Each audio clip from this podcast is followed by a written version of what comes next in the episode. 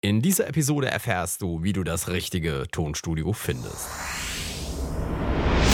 Der Delama Podcast für Musiker und Musikbegeisterte. Deine Anlaufstelle Nummer 1 für Tipps und Tricks rund um Musikproduktion, Recording, das Musikbusiness und einfach alles rund ums Musikmachen. Der Podcast auf www.delamar.tv.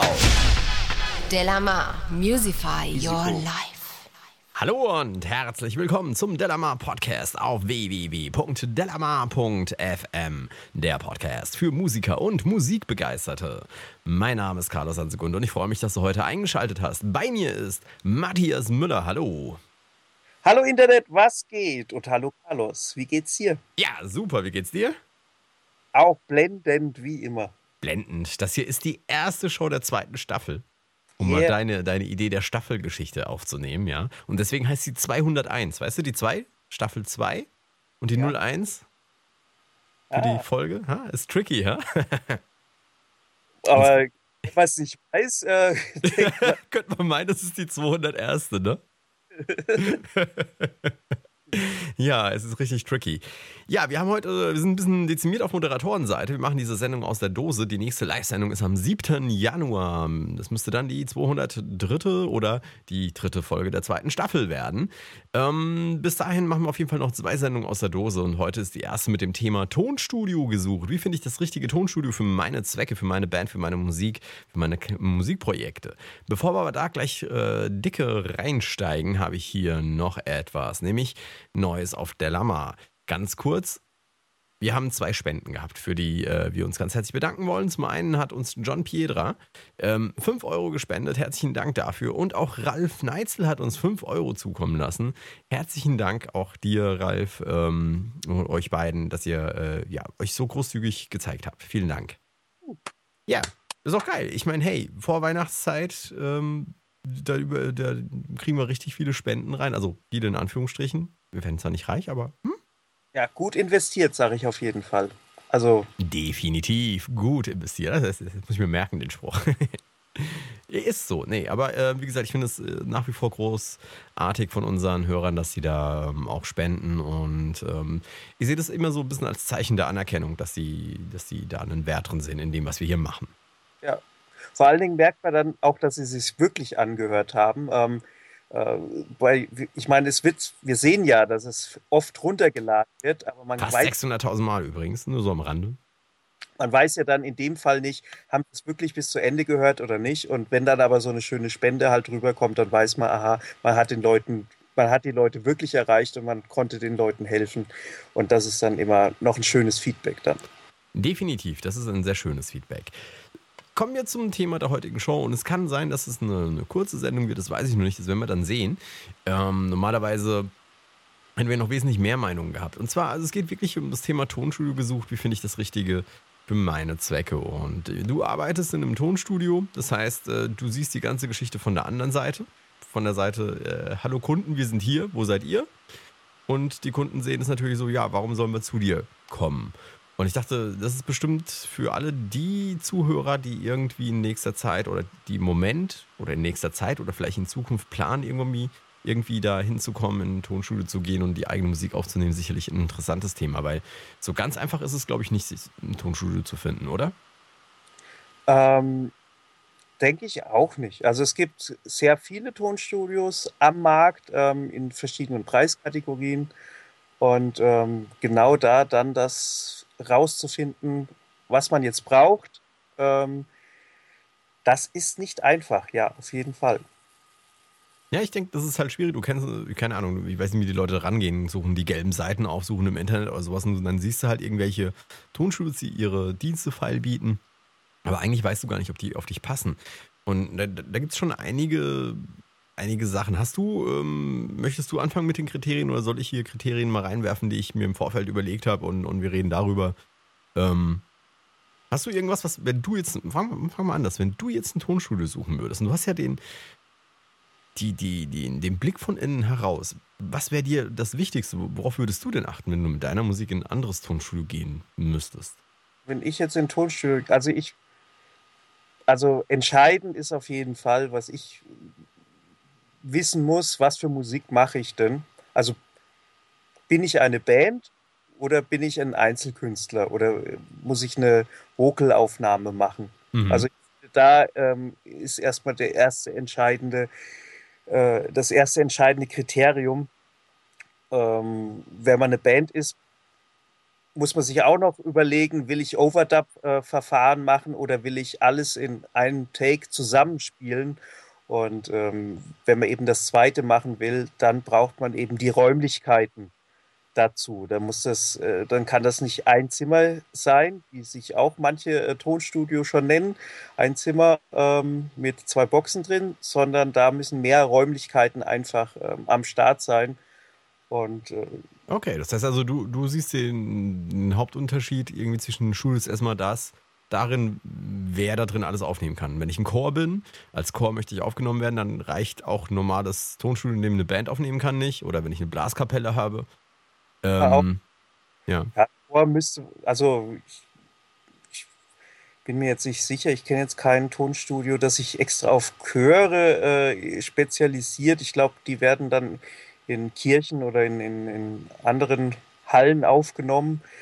Ähm, so, wenn du einen großen Aufnahmeraum hast, kannst du theoretisch auch einen Chor da drin aufzeichnen, oder nicht? Er muss halt richtig groß sein, der Aufnahmeraum. Richtig groß sein, ja. Ja. Mhm. Ich oh. jetzt kein äh, äh, Tonstudio. In, ich war halt jetzt, äh, aber ich war auch noch nicht in jedem Tonstudio dort. Nee, es, es, gibt, es gibt ganz, ganz große Tonstudios, die das tatsächlich machen.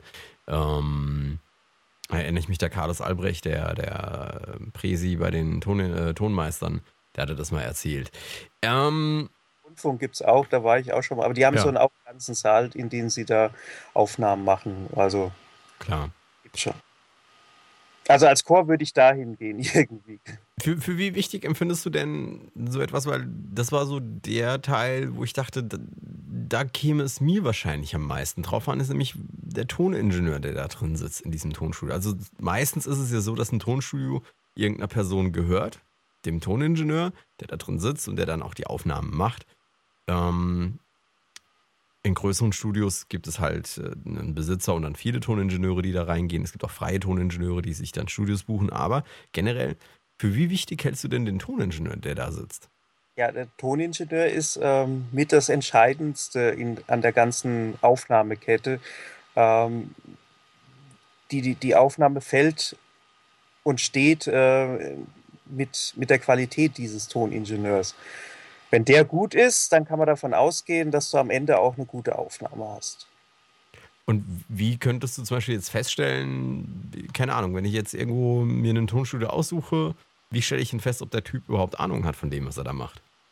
Weil wie du es vorhin schon richtig gesagt hast, es gibt Leute, die haben ein Zimmer, zwei Boxen und nennen das Tonstudio. Ja. Und für äh, eventuell für Vocalaufnahmen oder Sprecheraufnahmen ähm, kann das ja auch schon ausreichend sein. Hm ich will nichts gegen, gegen, gegen kleine Tonstudios eben sagen. Ähm, das kann, also ich meine, im Prinzip haben wir ja auch so ähnlich mal angefangen. Ähm, also, aber nicht Tonstudio genannt. Also ich meine, ich finde, ich finde, es gibt einen Unterschied zwischen einem Tonstudio und einem Homestudio. Ja, also wenn, ich mein Homestudio habe, in dem ich, da verkaufe ich auch nicht eine Dienstleistung oder die Räumlichkeiten, sondern ich mache meine eigene Musik. Klar, mache ich in einem Zimmer, warum nicht? Äh, kann man grandiose Aufnahmen machen. Aber wenn ich das wirklich als, als Tonstudio betreibe, dann ein zweites Zimmer wäre doch nicht, also weiß ich. Äh, vielleicht ist auch nur eine gefühlte Geschichte. Ja. Aber kommen wir nochmal zurück zum, zum Toningenieur. Ähm, wie finde ich denn heraus, ob der jetzt Ahnung hat? Ähm, ich glaube, es ist sehr schwer, ähm, im Vornherein das abzuschätzen. Also wenn man jetzt keine Erfahrung hat, schon mal selber ähm, Aufnahmen eben gemacht hat mit anderen Leuten, ähm, das, man kann vielleicht sich die Referenzen zeigen lassen ähm, von ihm, ähm, was er schon alles gemacht hat, aber ähm, das ist eigentlich nicht wirklich ausschlaggebend, meiner Meinung nach.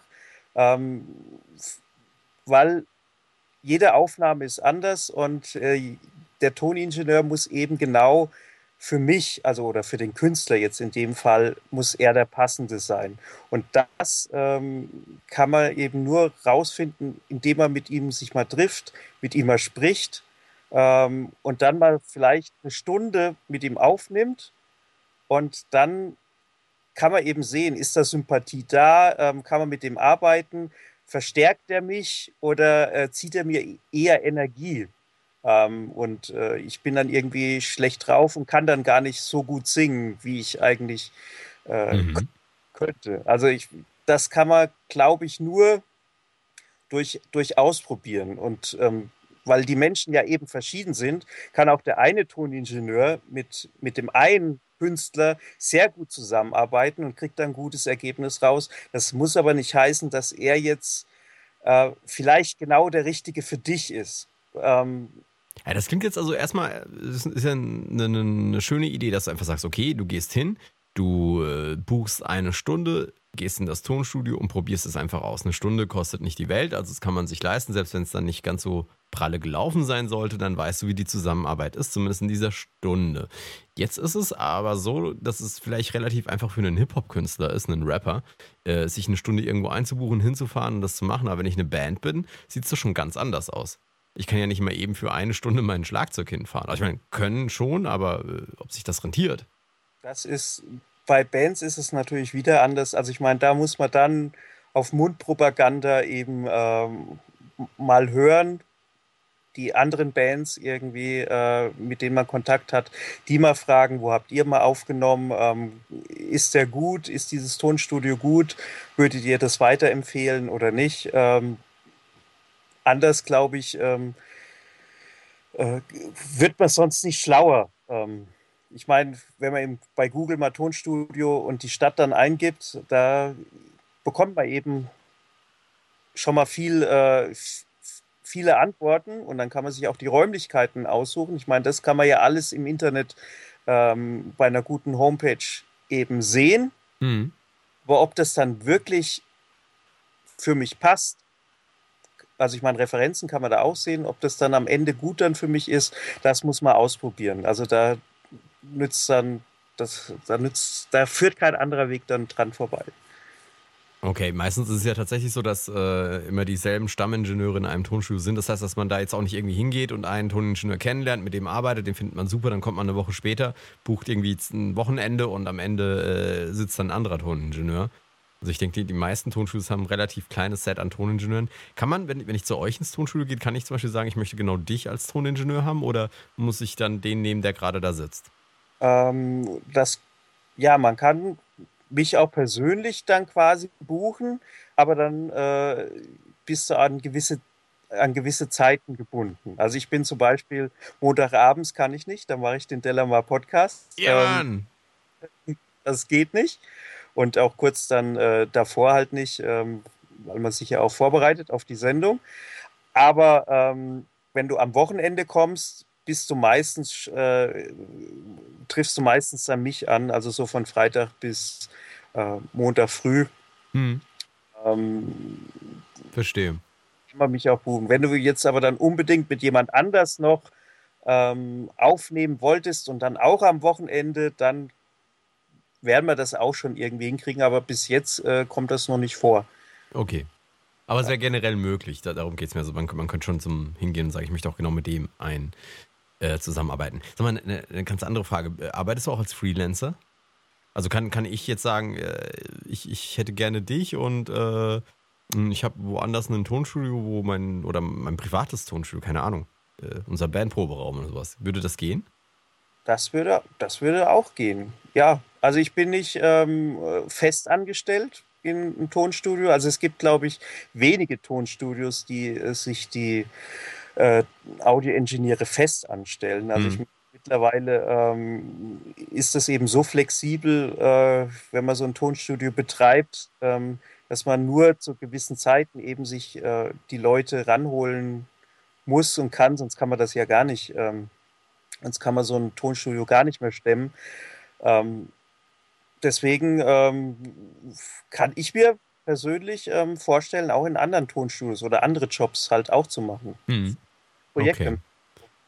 Ähm, das hat mich jetzt nur mal am Rand interessiert. Ähm, mal ein bisschen Eigenwerbung. Also ich, ich, ich bin gerade, ja, nee, nee, ich komme komm gerade drauf, nämlich weil der nächste Punkt, äh, das wäre so ein Ding, wo ich gesagt hätte, das wäre jetzt mir sehr wichtig. Und zwar Sympathie. Ja. Ich glaube, die Sympathie zu dem, der da sitzt, ich meine, wir, wir arbeiten ja auch alle miteinander, weil wir uns irgendwie riechen können, weil wir irgendwie miteinander auskommen. Ja. Und das ist, das ist, also ich halte das für sehr wichtig. Ich halte das bei sowas Kreativen, wie wir es teilweise machen, oder aber ganz sicherlich in einem Tonstudio stattfindet, das ist unheimlich wichtig. Da, da möchtest du jemanden haben, der, also wo, wo, man einfach auf einer Wellenlänge ist. Also nicht nur musikalisch, sondern vielleicht auch so, so, keine Ahnung, vielleicht im entferntesten Falle auch mal ein Bier trinken gehen könnte, ohne gleich äh, in, in, in einer Schlägerei zu enden oder so. Ja, also wenn mit, mit jemandem Unsympathischen ähm, irgendwie Musik äh, zu machen, ist immer sehr, sehr schwierig. Ist auch möglich, aber ähm, man, man arbeitet schon lieber mit jemandem zusammen, den man sympathisch findet. Aber ich denke, das gilt auch für alle Sachen so. Aber gerade hier ist es halt wichtig, ähm, ich würde jetzt gerne sagen, was ein Ton, Toningenieur alles machen kann, muss, sollte, aber das ist ja nicht unser Thema. Unser Thema ist ja das mhm. Tonstudio an sich. Und äh, da ist ja Toningenieur, die Sympathie natürlich, ähm, ist ja nur ein Punkt äh, von vielen. Ich hätte gesagt, wenn ich in, auf, dem, auf der Suche nach einem Tonstudio bin und der Toningenieur ist mir unsympathisch, es gibt genügend andere ja. Tonstudios, wo man das selber auch erledigen kann. Ähm, eine Sache, wo, wo du ja auch schon mal im, im Laufe der Podcast-Geschichte auch das eine oder andere erzählt hast, wir bleiben noch ein bisschen beim Toningenieur, ja. Also, weil ich würde da auch zustimmen, dass der Toningenieur eins der wichtigsten oder einer, der, vielleicht der wichtigste Faktor schlechthin ist, bei welchem Tonstudio. Ich meine, die Technik ist ja überall ähnlich gut. Ja, mal mag sie 80 Prozent nur erreichen, mal sind es halt 85. Der eine oder andere hat bestimmt auch das High-End-Equipment, wo du dann irgendwie 99 Prozent der Quali Klangqualität hinbekommst. Aber das ist ja das, was die Leute später gar nicht mehr hören. Ähm, ich denke, der Toningenieur hat dann einen größeren Faktor ähm, da drin. Und eine Sache, über die wir auch schon ein bisschen gesprochen haben, ist, ist, die Ehrlichkeit des Toningenieurs gegenüber einer Band. Und da gibt es jetzt verschiedene Philosophien. Ähm, du hattest mal in einem Pod gar nicht so lange her erzählt, dass, dass es manchmal, ähm, dass du sowas von außen schon gesehen hast, ähm, dass, dass manche Leute nicht ganz ehrlich miteinander umgehen, wenn man dann, oder was Moritz, der das erzählt hat? Weißt du, also Faktor Ehrlichkeit in Sachen so, die sagen, ja, ja, das ist geil, das, was du da machst, in der Hoffnung, dass, dass die dann weitermachen. Ja, also es ist ganz, ich glaube, das war aber Moritz, ähm, der, der äh, dieses Thema angesprochen hat. Ähm, ähm, jemanden da immer zu. Lass uns, nee, lass uns anders ähm, aussprechen. Also ich, man muss als Toningenieur immer wissen, was ist denn jetzt eigentlich gefragt von mhm. einem selbst? Ähm, man, man darf nicht jemanden die ganze Zeit loben, wenn man jetzt das Gefühl hat selber, nee, er macht es eigentlich nicht richtig, weil ähm, dann kommt man eben am Ende zu einem Ergebnis, ähm, dass man, wenn man das zwei Tage später dann der Künstler vielleicht auch anhört und sagt, nee, die Aufnahme ist ja eigentlich ziemlich schlecht äh, geworden. Also man muss auch Kritik eben dann äußern und ähm, jemanden darauf hinweisen. Also man darf nicht immer äh, heile, heile Welt und Sonnenschein machen, sondern man muss die Sachen eben auch ansprechen, wenn einem die Fehler auffallen oder wenn einem eben sagt, hier stimmt hier stimmt irgendwas nicht. Und da ist äh, eine gestimmte Gitarre, davon spreche ich nicht, sondern ich spreche da schon so von Timing-Fehlern, von Spielfehlern, ähm, die, äh, die dann einfach nicht sitzen. Und das ist dann natürlich unangenehm, ähm, wenn man eben auf Fehler äh, hingewiesen wird. Das muss man eben mal eben schön verpacken. Und äh, am besten ist es so, hört es euch mal selber an. Was sagt ihr da dazu? Mhm eine schöne Formulierung. Ähm, und dann kommen die meisten Leute eigentlich äh, von allein drauf, dass da was nicht stimmt. Und ähm, wenn es aber nach dem dritten und vierten, fünften Mal immer noch nicht gehört wird, was man eigentlich meint, dann muss man es halt dann irgendwie ansprechen. Also das ist eben, also ich spreche das an. Mhm mir was nicht gefällt, weil ich bin, ähm, wenn ich gebucht werde, ich habe einen persönlichen Geschmack, ähm, aber eben nur, wenn es gefragt ist.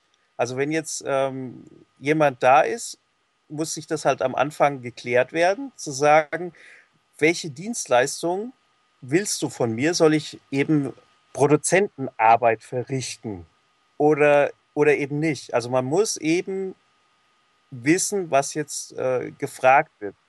Weil es nützt ja auch nichts, ähm, wenn's, wenn, er, wenn zum Beispiel noch ein anderer Produzent äh, mit im Raum ist, ähm, dann versuchen, ähm, gegen ihn zu arbeiten, sondern ähm, dann muss man seinen persönlichen Geschmack und sein persönliches Empfinden hinten anstellen. Dann ist man eben der, der darauf achtet, ist die Aufnahme korrekt aufgenommen, also stimmt, stimmt das Einpegeln, ähm, stimmt die, die, eben die Soundqualität, ähm, stimmt das alles und dann hat man eben nichts mit dem persönlichen Geschmack, ähm, das stellt man hinten an. Oder eben macht man Produzentenarbeit, ähm, dann weist man ihn auch darauf hin, ähm, das kannst du emotionaler machen, das kannst du, äh, da kannst du dich ein bisschen zurücknehmen, das musst du ein bisschen trauriger, ähm, einfühlsamer ähm, äh, singen. Ähm, da muss man eben gucken als Toningenieur. Das macht, das, das ist eben auch das Spannende, dass jeder Job auch wieder ein bisschen anders ist und dass ähm, eben was anderes von einem verlangt wird als Toningenieur. Ich denke, das hängt auch ganz stark mit den unterschiedlichen Künstlern irgendwie zusammen, ob das jetzt gefragt ist oder nicht gefragt ist. Ich kann mir vorstellen, so ein Anfänger, ja, dass der vielleicht eher dazu geneigt sein mag, zu sagen, ja, lieber du, du hätschelst mich und, und äh, ja, und erzählst mir nicht so genau, was, was da jetzt Sache ist. Und ich glaube, jemand, der ein bisschen professioneller arbeitet, der möchte lieber genau das haben. Also ich meine, wenn ich jetzt, ich gehe jetzt einfach mal von mir aus, ich gehe jetzt zu dir ins Tonstudio und ich spiele da die Gitarre ein und ähm, Du sagst mir nicht, hey, das hast du kacke gespielt. Also, ich möchte es natürlich nicht auf diese Art und Weise hören, ja, aber äh, wenn du mir nicht sagst, du, die Gitarre, da musst du nochmal drüber, da musst du nochmal dran arbeiten, dann würde ich wahrscheinlich nicht sehr häufig zu dir kommen, weil ich nämlich, ich meine, ich gebe da viel Geld für aus, ich möchte am Ende ein gutes Ergebnis haben und ich sehe den Job eines Toningenieurs, wenn er da sitzt, eben auch darin, mir zu sagen, das war's noch nicht. Du musst nochmal ran, ja, also wenn, wenn du das Gefühl hast, dass es noch geht. Also schon so ein bisschen dieses Produzentending da. Ähm, ich investiere ja eine Menge, eine Menge Geld irgendwie rein. Aber ich kann mir natürlich genauso gut vorstellen, dass wenn du da, sagen wir mal, ähm, eine, eine, ganz, ganz junge Band hast, die 16, 17 ist, zum ersten Mal im Tonstudio, dass die vielleicht nicht so gerne hören. Äh, du, der Schlagzeuger, müsste noch mal ein bisschen rhythmischer spielen. Das also meine Erfahrung ist, äh, das hat nichts mit Anfänger oder, oder mit Profis zu tun. Das kann wirklich, ähm, das kommt auf den Menschenschlag drauf an. Okay. Manche können das einfach und manche wollen auch gleich schon am Anfang Hilfe. Also so wie du gesagt hast, die kommen als junge Band rein und kommen eben, weil sie eben mal äh, Anweisungen wollen, was, was sie auch verbessern können. Eigentlich ist man dann in dem Fall dann schon Bandcoach ähm, als, als, als Toningenieur aber ähm, ich habe auch Profis gesehen, da darf man auch nichts sagen irgendwie. ja. Verstehe. So. Also du, du sagst, es hängt gar nicht mit, mit dem Alter oder mit, äh, mit, mit dem Professionalitätslevel zusammen, sondern es hängt einfach de facto vom Mensch ab. Das muss man dann so erspüren. Gut, aber ich meine, aber dann sind wir ja wieder bei diesem Sympathie-Ding, wenn, wenn der Toningenieur nicht in der Lage ist, das zu erspüren, was ich von ihm möchte und gerne hätte, dann äh, wird er mir ja auch auf Anhieb nicht so sympathisch sein wie jemand, der das äh, vielleicht macht. Ähm, ich habe hier etwas noch in, den, in der Agenda drin stehen, das du vorhin schon ein bisschen angesprochen hast, nämlich Referenzen. Man kann sich auch zeigen lassen von einem Tonstudio, von einem Toningenieur, welche Musik bereits aufgenommen wurde. Und ich glaube, was da ganz, ganz wichtig ist, ist, dass es nicht irgendwelche Musik ist. Ja, also ich möchte nicht zu dir kommen, du zeigst mir, was für geile Hip-Hop-Tracks du aufgenommen hast, wenn ich in Wirklichkeit irgendwie Schlager mache. Ja.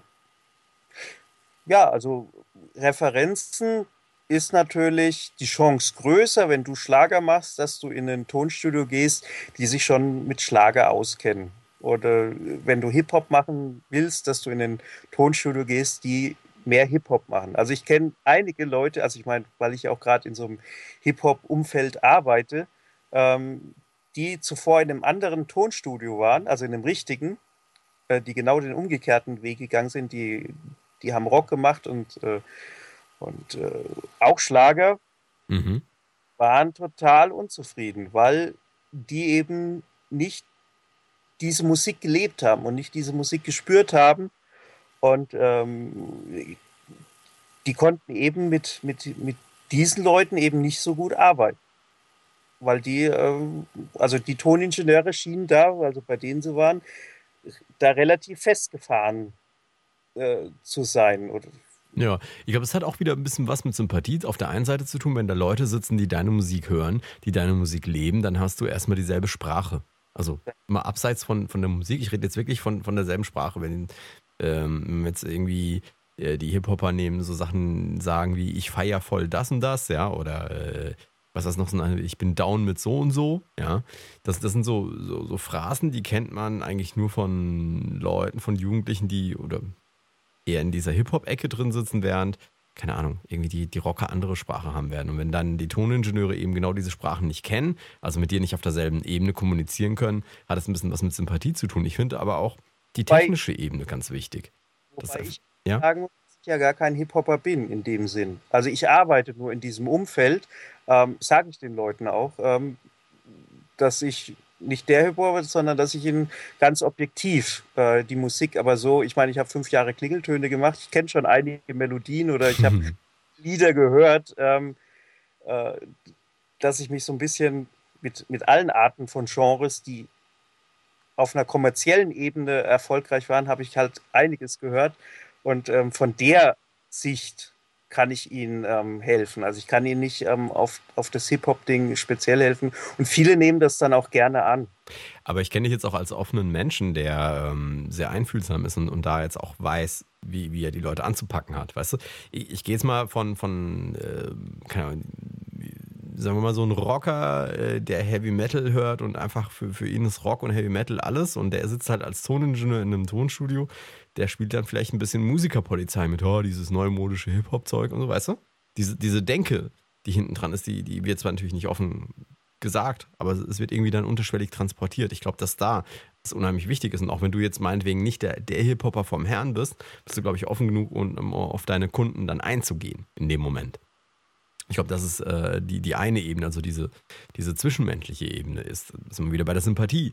Ähm, ich finde, diese Referenzmusik ist aber auch auf der technischen Ebene einfach wichtig. Weil jetzt, ob du jetzt äh, selbst Hip-Hop-Musik konsumierst oder nicht, ähm, du, du mischst diese Sachen ab, du nimmst diese Sachen auf und da hast du Techniken entwickelt im Laufe der Jahre, die dir helfen, neue Künstler wieder direkt auf diesem Level äh, aufzunehmen. Wenn ich immer Kickdrums aufgenommen habe, weiß ich noch lange nicht, wie ich ein Vocal aufnehmen muss. Ja, das stimmt. Also, ähm, obwohl, ja, aber ich denke, ich, ich, ich kann es halt nicht sagen, wie andere, wie, wie andere Audioingenieure in anderen äh, Tonstudios arbeiten. Ähm, aber ich meine, da kann ich halt zurückgreifen, so was die SAE uns gelehrt hat oder so. Ähm, da haben wir eigentlich so eine doch eine, eine, Ausbildung als Toningenieur jetzt so bekommen, dass die recht allumfassend ist. Also dass man eben mit Bands aufnehmen kann und Vocalaufnahmen und Sprachaufnahmen eben machen kann. Also wenn du, sagen wir mal, wenn man eine Ausbildung richtig ähm, genossen hat, dann ist die Wahrscheinlichkeit auch größer, dass er eben, dass der Erfahrungsschatz ähm, ähm breiter ist. Obwohl ich kenne auch Absolventen, bei denen es dann nicht der Fall ist. Also ja, weißt du, worauf ich ein bisschen abziele, ist einfach, wenn, wenn ich, also ich höre jetzt meinetwegen Rockmusik. Und dann weiß ich, wie Rock klingt. Ich weiß einfach, wie Rock klingt. Und jetzt kommt einer meinetwegen mit einer Gitarre rein. Also er möchte klingen wie, sagen wir, BB King. So, einfach jetzt mal ein Beispiel zu nennen. Er kommt äh, rein in meinen Tonstudio, er möchte klingen wie BB King. Aber er kommt mit einem Mesa Boogie und einer ESP mit aktiven Humbuckern, ja, und, und einer Verzerrung auf 12. Ja, okay. Und fängt an zu spielen und versucht Blues zu spielen und sagt dann, du, ah, es klingt nicht wie BB King. Dann kann ich mit aus meinem Erfahrungsschatz, weil ich genau in der, ich mir nicht, ich überspitze das, weil das sind Dinge, die offensichtlich sind, ja. Aber klar, da musst du ihm sagen, hör zu, äh, wenn du so klingen willst, musst du deine Verzerrung erstmal ganz, ganz zurücknehmen, bis es nur ganz leicht, ein bisschen cruncht, vielleicht ein bisschen mehr als cruncht nur und ähm, Du musst vor allen Dingen eine andere Gitarre nehmen, die keine aktiven Humbucker. Weißt also, ich habe dieses Wissen schon. Ich weiß, wenn du kommst und du möchtest klingen wie Depeche Mode, worauf die Wert legen bei Depeche Mode, um äh, das direkt dahingehend zu formen. Während, wenn, wenn du jetzt nur Hip-Hop kennen würdest, ja, und dann käme einer und sagt, ich möchte jetzt klingen wie die Amigos, oh, schwierig, wenn du nicht weißt, wie sie klingen. Ja, wenn man es nicht gehört hat. Deswegen ist es ja auch ganz ratsam, eben mal ein Vorgespräch zu führen, ähm, in welche Richtung möchtest du, möchte der Künstler hingehen. Und ähm, dann hört man sich das an, dann kann man sich ein paar Gedanken zu machen, kann, wenn es jetzt irgendwie eine ganz Sparte ist, die man selber noch nie gemacht hat, ähm, kommt ja, kommt ja auch vor, dann kann man sich das erstmal noch, kann man sich erstmal noch einarbeiten in die Sache und äh, kann gucken, wie haben es andere Audioingenieure äh, gelöst, solche Musik aufzunehmen, wenn der eigene Erfahrungsschatz eben nicht mehr ausreicht. Mhm. Und ähm, dann kann man sich zusammensetzen und sagen, ja, kann ich machen. Oder eben, ähm, wir müssen es erstmal ein bisschen ausprobieren. Ich kann es nicht hundertprozentig äh, dir die Garantie geben, ähm, dass es am Ende so klingt. Und da muss man halt ehrlich sein ähm, in dem Fall. Und wenn die Leute es trotzdem annehmen und sagen, ja, lass es uns probieren, ähm, dann ist es gut. Und dann sind vielleicht auch andere, eben andere Punkte da entscheidend als eben das Wissen und, die, und, und der Sound, die Soundvorstellung, die Referenzen der Musik. Ähm, als, also sind andere Punkte wichtiger als eben dieser eine Punkt. Okay.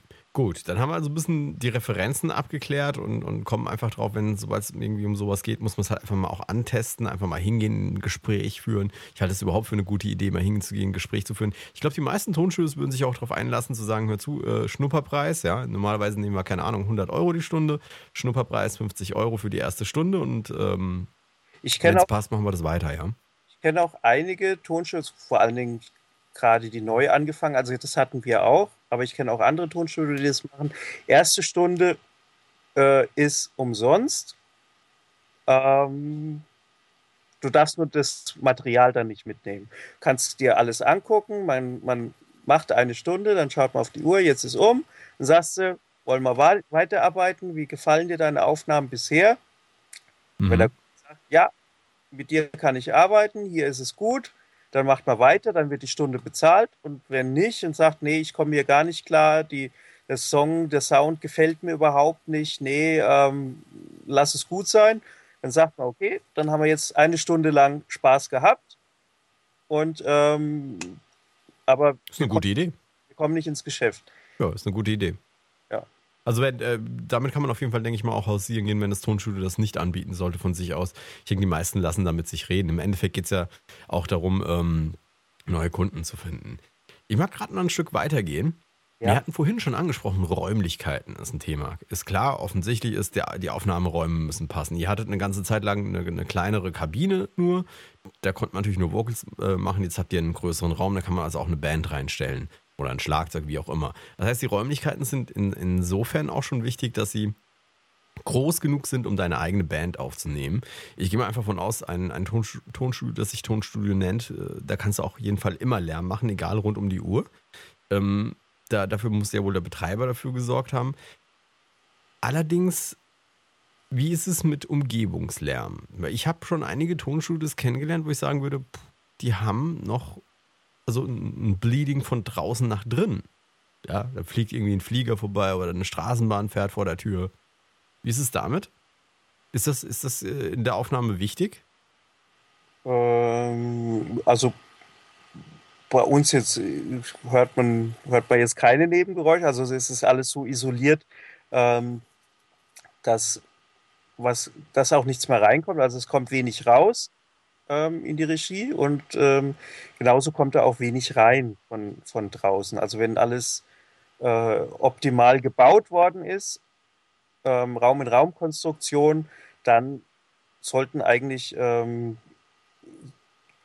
also sowas wie Flugzeug, also ich, wenn, wenn man dich in der, sein Tonstudio in der, in der Abflugschneise irgendwie.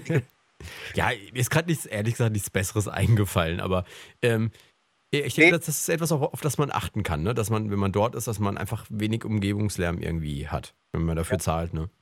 Ja, oder, oder also ja, sollte, vielleicht kann man da auf Google Maps gucken, wo in, in ob da eine Straßenbahn oder ob es an einem Hauptbahnhof irgendwie liegt. Aber selbst nee, das würde ich nicht mehr. Ich würde hingehen. Ich würde das vor Ort checken, weil ich meine, wie du es gesagt hast, wenn die Konstruktion in Ordnung ist von diesen Tonstudios, dann ähm, dann hat man da kein Bleeding und kein, keine Aufnahmen äh, von draußen. Ich denke halt nur, dass man eben schauen muss, weil dadurch, dass die Technik so günstig geworden ist, gibt es, es gibt ein paar ganz, ganz wenige schwarze Schafe da draußen.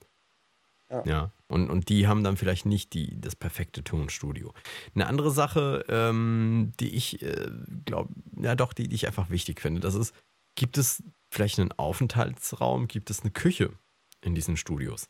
Weil ich denke, ähm, häufig bringen Leute ihre Fans mit, ihre Freunde, ihre Freundin und die müssen irgendwo sitzen. Und die sitzen, glaube ich, am, also am, am ungeschicktesten in der Regie. Ja, also es soll, also wie, wie bei allen ähm, Sachen, also Einrichtung ist, äh, ist sehr wichtig.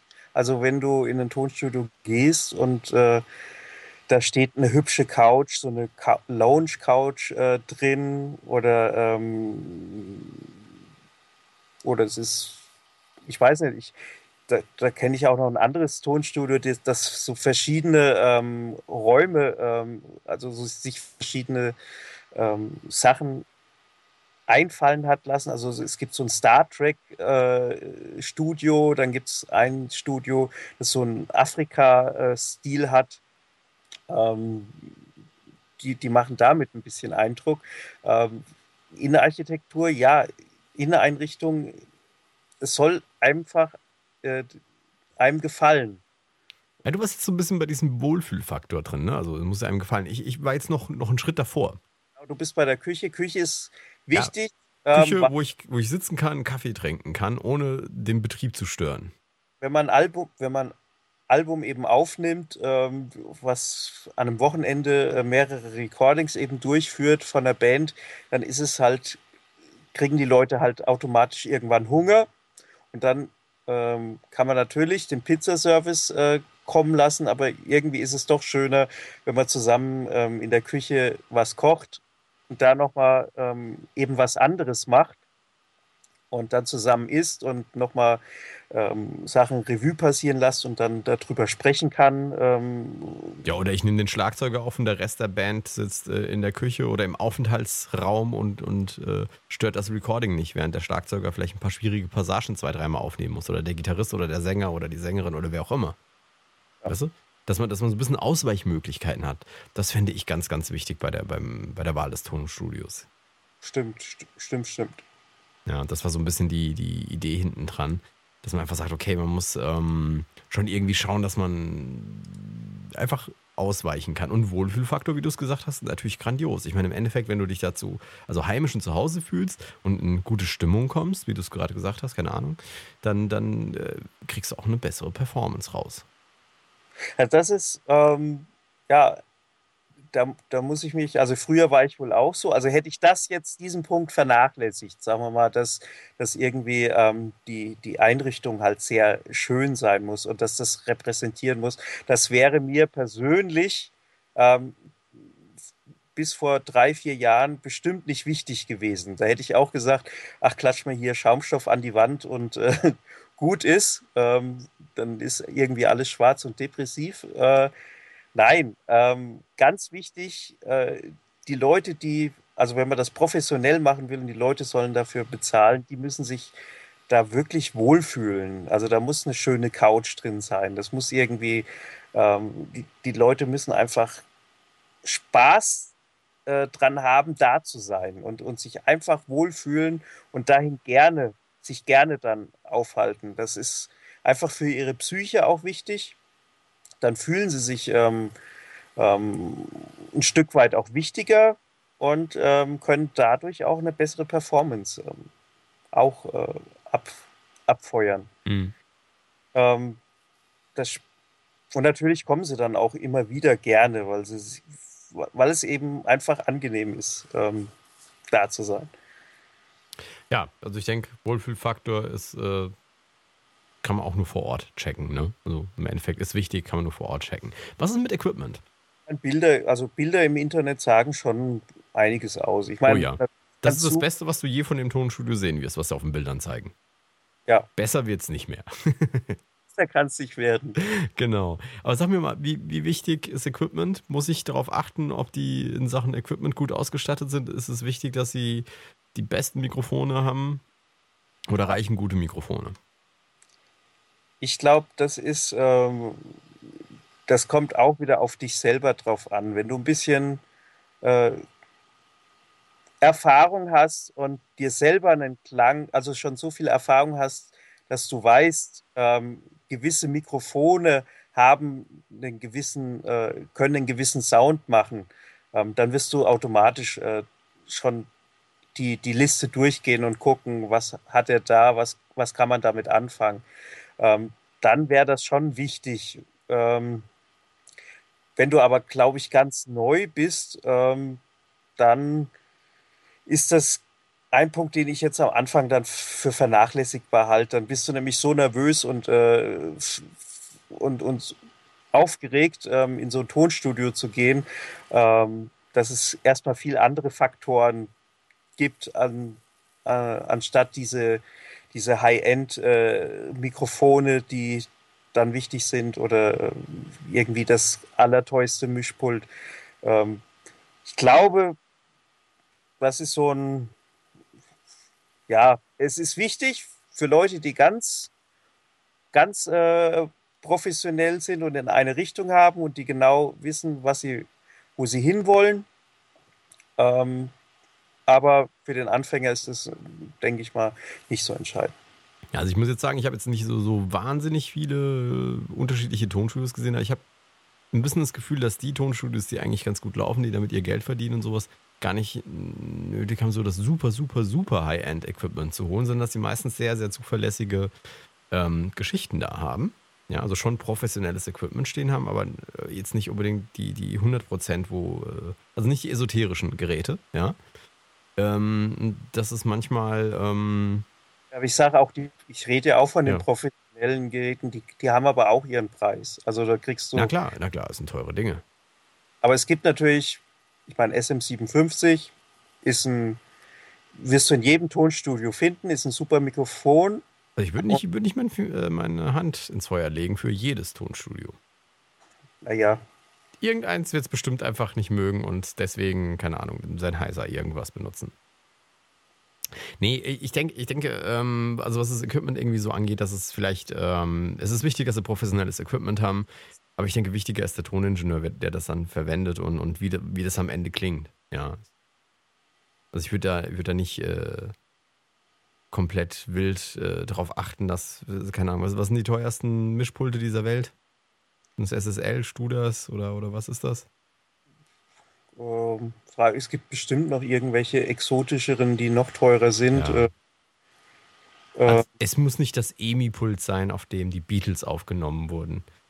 Ja. Ja.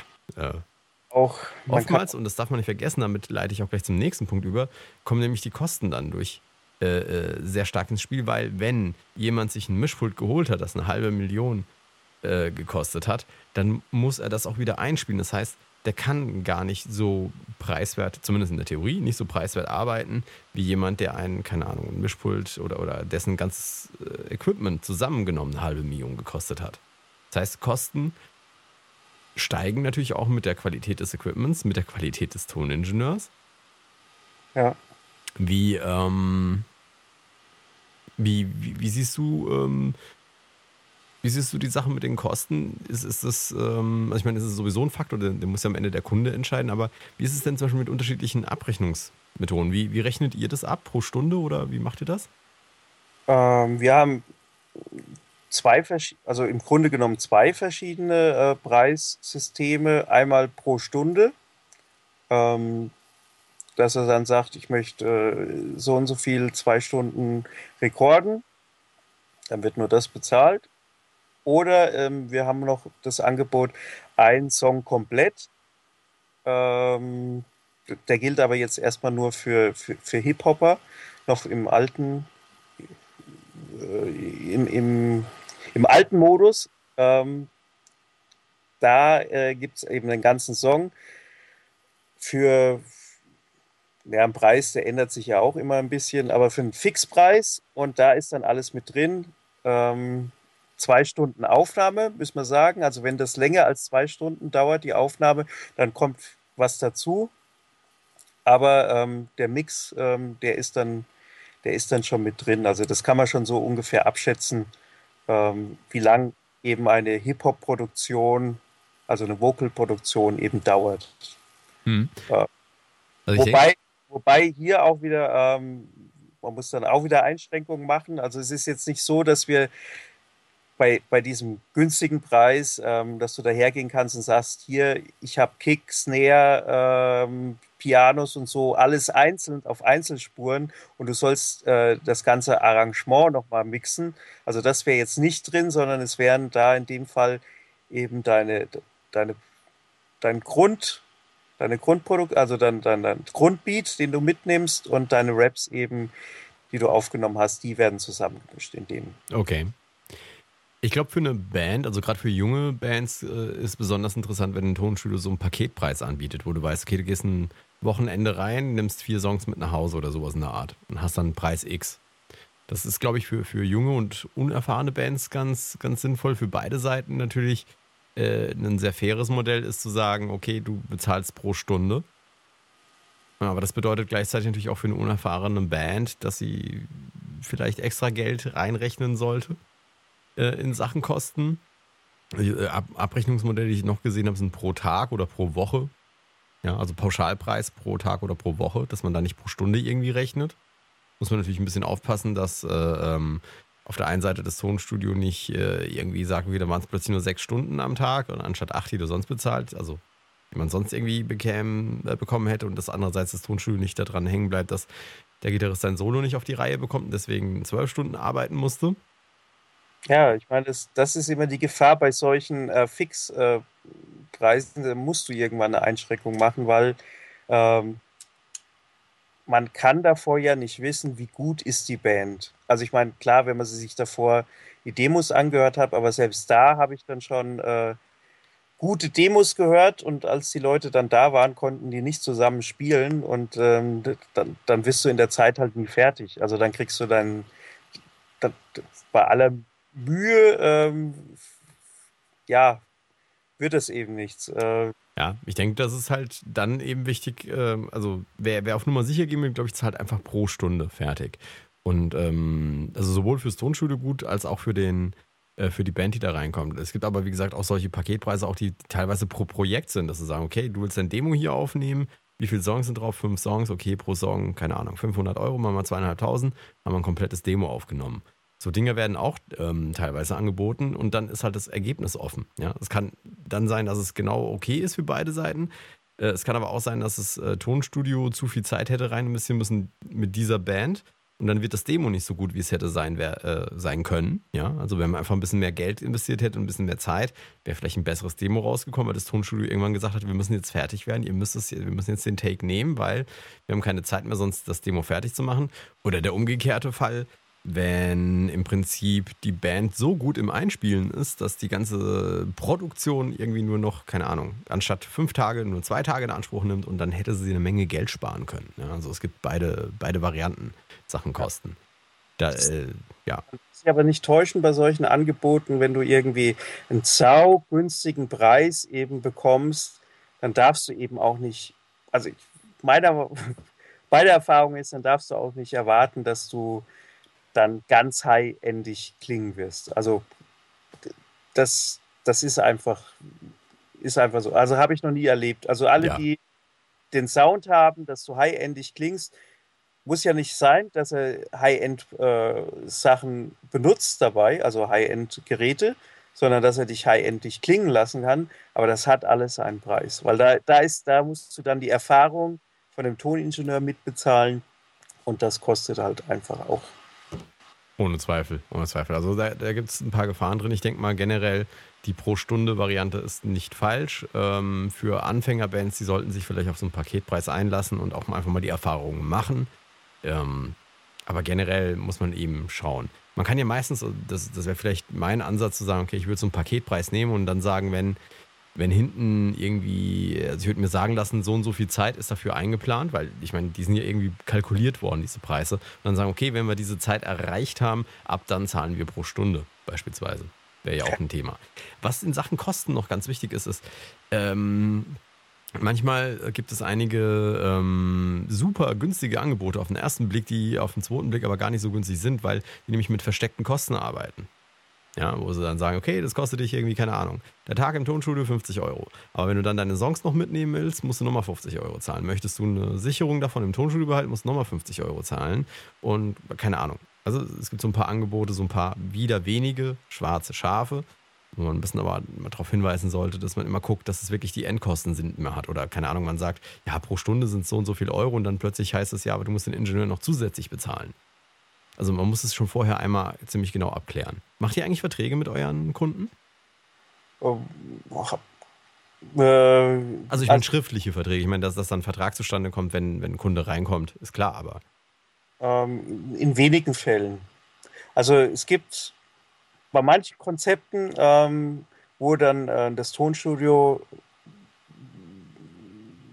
ja, darf ich jetzt, ich weiß jetzt nicht, ob ich das jetzt so erzählen darf. Und, ja, doch, weil es könnte ja der Fall sein, dass das äh, Tonstudio auch eine Produktion ein bisschen vorfinanziert, weil sie mhm. denkt, hier der Künstler ist wirklich sehr gut und man will dann am Ende auch ähm, dann von dem Album ähm, partizipieren. Ähm, dann wird ein Vertrag gemacht, aber in dem, also ein schriftlicher Vertrag. Aber ansonsten äh, äh, ja, läuft es eigentlich so ähm, per, per Wort, wie es ausgemacht ist. Ja. Äh, läuft es eigentlich so.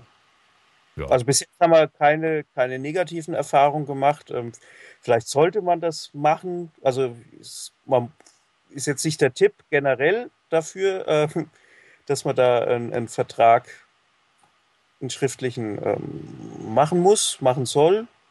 Bei uns ist es nicht so, aber es kann genauso gut sein, ähm, dass man einen angeboten bekommt. Ja. Na gut, ich würde mal sagen, hast du, hast du noch was? Ansonsten, äh, Agenda ist durch. Auf der Agenda steht nichts mehr. Ähm, speziell? Ja, also noch irgendwas, was, worauf man achten sollte, wenn man in ein Tonstudio geht?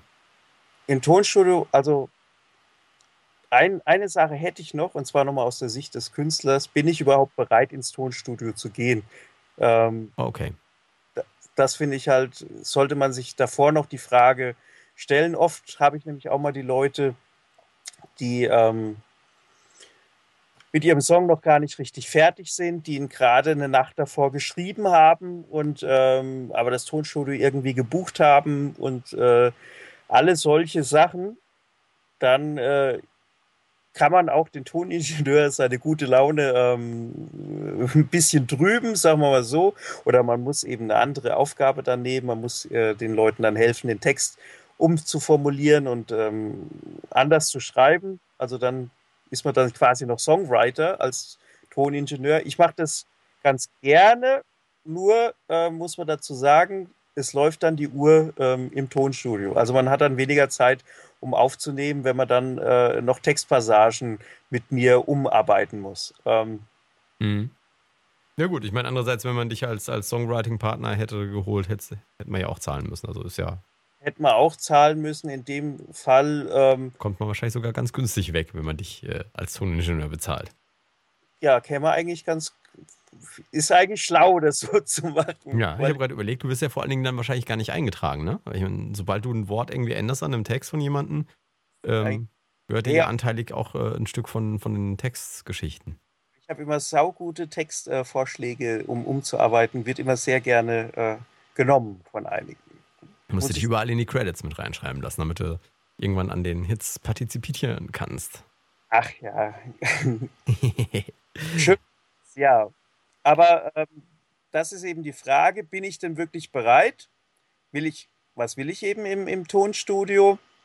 Wenn man sagt, ach, ich möchte eigentlich meinen Song erarbeiten oder so und ich habe genug Geld, ähm, dann kann man das gerne so machen, aber um auch eben Zeit ist Geld im Tonstudio, Sachen davor vorbereiten, den Song eigentlich schon auswendig, ähm, auswendig können, also dass man gar nicht mehr auf den Text schauen muss, sondern dass man das äh, mit, dass man sich da im Tonstudio auf das Gefühl zurückgreifen kann und das gefühlvoll singen kann oder mit Emotionen eben, mit Power. Mhm. Und im besten Fall hat man es zu Hause schon mal Probe aufgenommen und weiß dann, wie man klingen will, also so ein Probedemo. Ähm, und geht dann eben nur zur Qualität in ein Tonstudio, ähm, um, um da wirklich die 80, äh, die, die 100 Prozent, die 90 Prozent voll zu machen, die man dann im Home Recording Studio eben nicht zur Verfügung hat. Ähm, das sind eben halt die Fragen, bin ich wirklich bereit fürs Tonstudio oder nicht? Und da sind die Menschen eben auch wieder verschieden. Für den einen, der eine ist schon bereit, wenn er den Text noch gar nicht geschrieben hat, da geht er schon rein.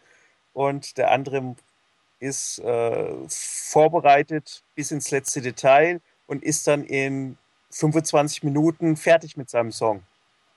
Und hat dann alles ähm, One-Take ähm, eingerappt. Äh, also ich bin, bin da voll bei dir, was du da sagst, aber ähm, ich glaube, wir hatten darüber mal auch eine ganze Sendung irgendwie gemacht. Letzten Endes, ähm, ja, also es macht auf jeden Fall Sinn, insbesondere wenn man häufiger in dieses Tonstudio gehen möchte, dass man da ähm, ja jedenfalls auch den, den Toningenieur nicht verärgert. Also generell sollte man auch äh, immer einen gegenseitigen Respekt da irgendwie haben. Die Zeit drängt, lieber Matthias. Es kommuniziert werden davor, auf was man da sich einlässt und wenn man da im Gespräch ist und dann. Ich glaube, das, das, was du gerade sagst, ist einfach das, was, was ich so hier rausziehe. Das Wichtigste ist einfach mal vorher einen Termin machen, hingehen, anschauen. Genau. Das ist das Wichtigste. Ist man auf einer Welle, äh, wird das funktionieren und und dann eben ausprobieren, was wir auch vorhin gesagt haben, mit dieser einen Stunde einfach mal einen Test machen, dann ist einen unverbindlichen, wenn es angeboten wird, oder eben zum kleineren Preis, ähm, weil nicht jedes äh, teure Tonstudio ähm, ist noch darauf angewiesen, eben viele Neukunden zu haben. Äh, da wirst du wahrscheinlich nicht mit dieser einen Stunde umsonst aufnehmen zu können, aber gerade die neuen oder kleinere Tonstudios ähm, lassen sich auf solche Deals doch gerne ein. Okay, in dem Sinn, Matthias, ich danke dir ganz herzlich, dass du da warst und äh, mit mir hier diese, diese Show gemacht hast. Ähm, ja, dich jetzt nochmal verabschieden, da, da wir jetzt alleine sind, ist auch blöd. Deswegen hast du noch irgendeinen Gruß für jemanden da draußen? Ähm, ich grüße heute Abend. Äh, Kalt erwischt. Kalt du weißt nicht, wen. Wie wär's das Christkind?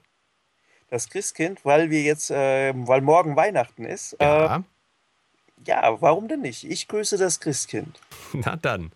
Gut, äh, deine Erkenntnis der Woche? Ich habe unglaublich viele ähm, gescheite Leute um mich. Muss ich echt mal, muss ich doch einfach mal zugeben. Ähm, sehr, sehr viele vernünftige Leute. Muss man einfach. Vernünftige Leute. Klingt spannend. Klingt gut, ne? Ja, klingt super. Meine Erkenntnis der Woche, Matthias, ist, dass äh, man auf die Work-Life-Balance achten sollte. Ein schreckliches Unwort, das wahrscheinlich äh, gute Chancen auf Unwort des Jahres hat, aber da ist was dran. Nicht mehr arbeiten als auch leben, nicht mehr leben als arbeiten. Irgendwie, irgendwo zwischendrin muss man einen Weg finden. Ist mir nur gerade aufgefallen in den letzten Tagen. In dem Sinne, ich danke dir, dass du da warst. Das war der Delamar Podcast. Zweite Staffel, erste Folge mit Matthias Müller und mir, Carlos Sansegundo. Bis kommende Woche. Ciao. Jupp. Ciao. Der Delamar Podcast für Musiker und Musikbegeisterte. Auf www.delamar.tv. Delamar, Musify Your Life.